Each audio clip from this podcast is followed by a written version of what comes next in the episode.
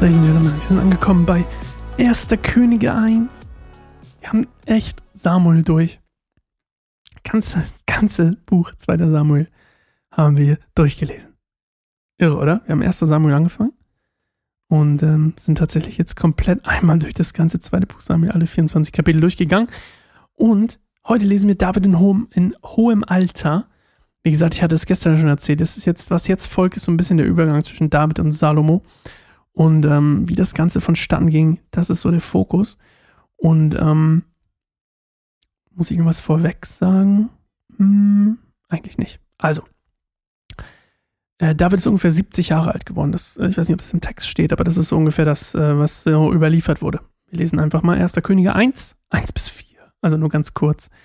König David war mittlerweile sehr alt geworden. Ihm wurde überhaupt nicht mehr warm. Obwohl sie viele Decken auf ihn häuften, da meinten sie, seine Diener zu ihm, lass uns für dich ein unberührtes junges Mädchen suchen, also eine Jungfrau, das dich bedienen und pflegen soll. Es kann in deinen Armen liegen, damit dir warm wird. Das klang erstmal, als ich das gelesen habe, habe ich gedacht, was für eine crazy Idee. Also, ich glaube, dass es eine Jungfrau ist oder dass es irgendwie, also das hatte, glaube ich, irgendwelche Reinheitsgründe und wahrscheinlich würde sich auch keine verheiratete ähm, Frau zu ihm legen wollen unbedingt. Oder das wäre auch vielleicht wahrscheinlich einfach nicht so cool.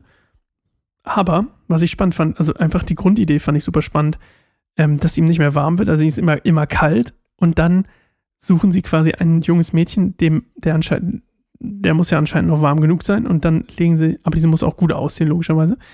Und äh, die legen sie dann zu ihm ins Bett und die dient auch quasi als Krankenschwester.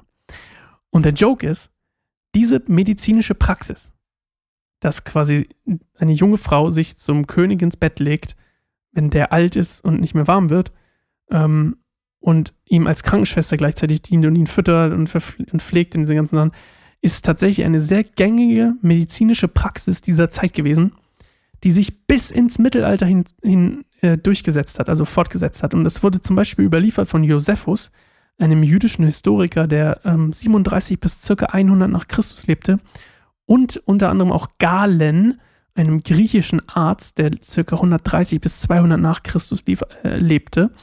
Und die haben es auch überliefert, dass das tatsächlich komplett gängige Praxen, äh, ja, Praxen sind oder eine gängige Praxis war, ähm, quasi um dem entgegenzuwirken, dass man einfach immer kalt ist. So.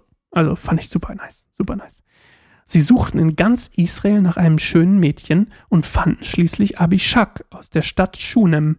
Sie brachten sie zum König, sie war außergewöhnlich schön, und von da an bediente sie den König und sorgte für ihn. Er aber schlief nicht mit ihr. Also die hatten keinen Sex. Es war wirklich komplett medizinisch krankenschwestermäßig.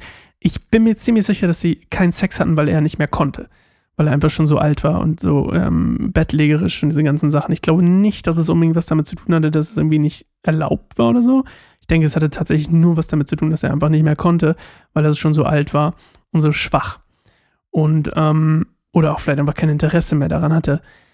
Dieser Name Abishak ähm, wird hier eigentlich auch nur namentlich erwähnt, weil später bei dem Versuch von Adonia, den Thron zu erobern, spielt sie eigentlich eine, eine wesentliche Rolle.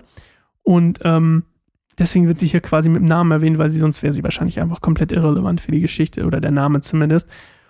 Und ob das die gleiche Abishak wie im Hohelied von Salomo ist, lässt sich nur vermuten. Falls ihr jetzt gedacht habt, Mensch, ist das der, ist Salomo, schreibt der da über die gleiche Abishak, die so wunder, wunderschön ist? Vielleicht. Ich meine, es liegt nahe und ich habe keine einzige ähm, Auslegung oder was auch immer gefunden, keinen Hinweis darauf, ob es die gleiche ist. Es lässt sich nicht genau sagen, ähm, aber für meinen Geschmack wahrscheinlich schon. Ist schon sehr, wäre schon sehr skurril. Vor allem, wenn hier ihre Schönheit betont wird. Ähm, aber ja. So. Wie es weitergeht. Mit unserem Freund David und seiner nicht mehr warm werdenden, ähm, seinem, seinem nicht mehr warm werden. Und ähm, was mit unserem Freund Adonia passiert, der Anspruch auf den Thron hat, das erfahren wir morgen in der neuen Folge Bibelstunde Gold. Und ich freue mich drauf. Ich bin Sascha. Bis bald. Tschüss.